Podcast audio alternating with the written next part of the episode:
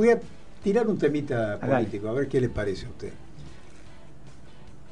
Ya hay candidatos electorales presidenciales.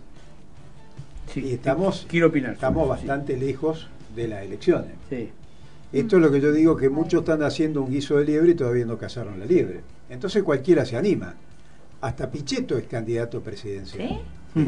ah, sí, lo dijo. Sí, sí, sí. Este, Quiere volver a compartir con Macri. Claro, y el país este, todavía no tiene resueltos los problemas más elementales. Sí.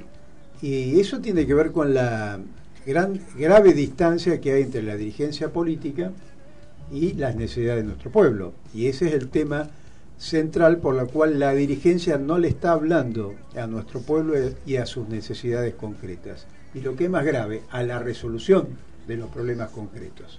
Sí. Ahí está la diferencia con la cual trabaja este espantapájaros, este Milei, mm. con el tema de la antipolítica.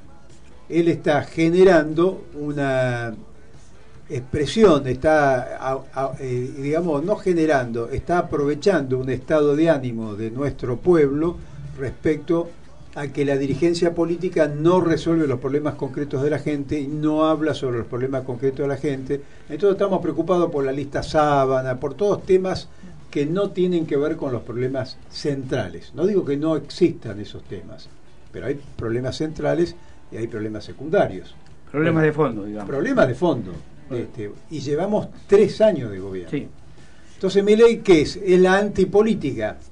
Es el que se vayan todos es el 2001 sin alternativa política, una eclosión y una resistencia social que después no tuvo ningún proceso de cambio y de transformación de la crisis actual que tienen los partidos políticos.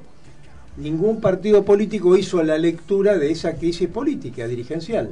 ¿Usted la hizo? Nosotros, nosotros, los setentistas como usted, usted fue, yo era más joven en ese momento, eh, ¿Qué somos? Cuestionamos un modelo de acumulación, lo que decía Débora recién, un, un modelo, un sistema político excluyente en nuestro pueblo, que ha agravado y que le tiene un nombre concreto, de 1975 se llama neoliberalismo. La timba financiera, la valorización financiera, la financiarización de la economía, todos esos temas.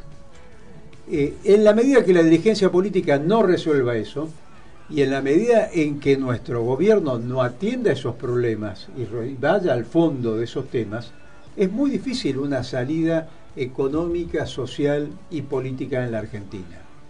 Y ahí vienen estos espantapájaros, estos cazadores de ese estado de ánimo que se suman a la antipolítica y captan algún sector no informado de los jóvenes que están en el aquí y ahora y no van para atrás a la memoria o a la historia, que es lo que te garantiza aprender de un presente y tener un futuro.